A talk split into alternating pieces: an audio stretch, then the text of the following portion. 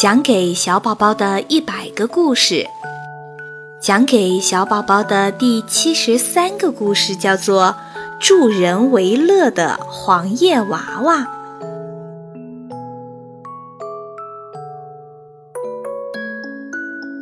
秋季来临，秋姑娘踏着轻轻的脚步，为大家送来了清凉。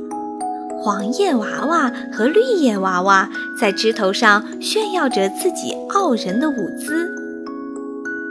一天，秋姑娘张开手臂，伸了一个很大的懒腰。黄叶娃娃一个接着一个跳下树枝，躺在了秋姑娘的怀抱中。树上的绿叶娃娃非常着急，大声喊道：“不要跳，不要跳！”真的很危险，黄叶娃娃们也非常恐惧，心想：是啊，我这么小，落下去干什么呢？黄叶娃娃们刚刚落地，就赶上了一场秋雨，一些黄叶娃娃被雷雨声吓得大哭起来，还有一些黄叶娃娃全身颤抖。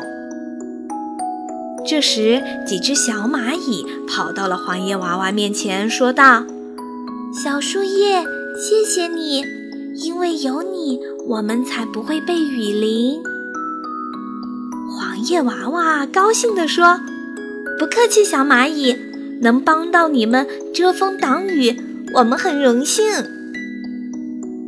此时，一只小鸟飞过来说：“小树叶。”我们家的房子不能挡雨了，你可以帮助我们吗？黄叶娃娃说：“当然可以啊。”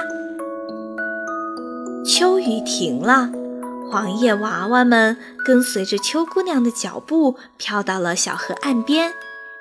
几只小瓢虫发现了，大声说道：“小树叶！”我们想到河对岸去，你可以坐我们的小船吗？黄叶娃娃二话没说，就将小瓢虫送到了河对岸。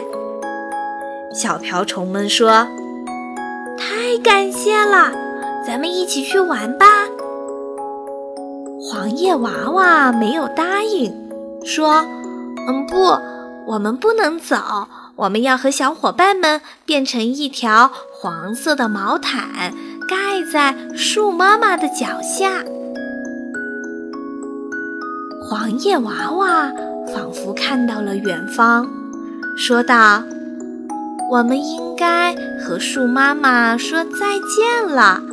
明年依然会有一树的绿叶娃娃在春风里摇曳。”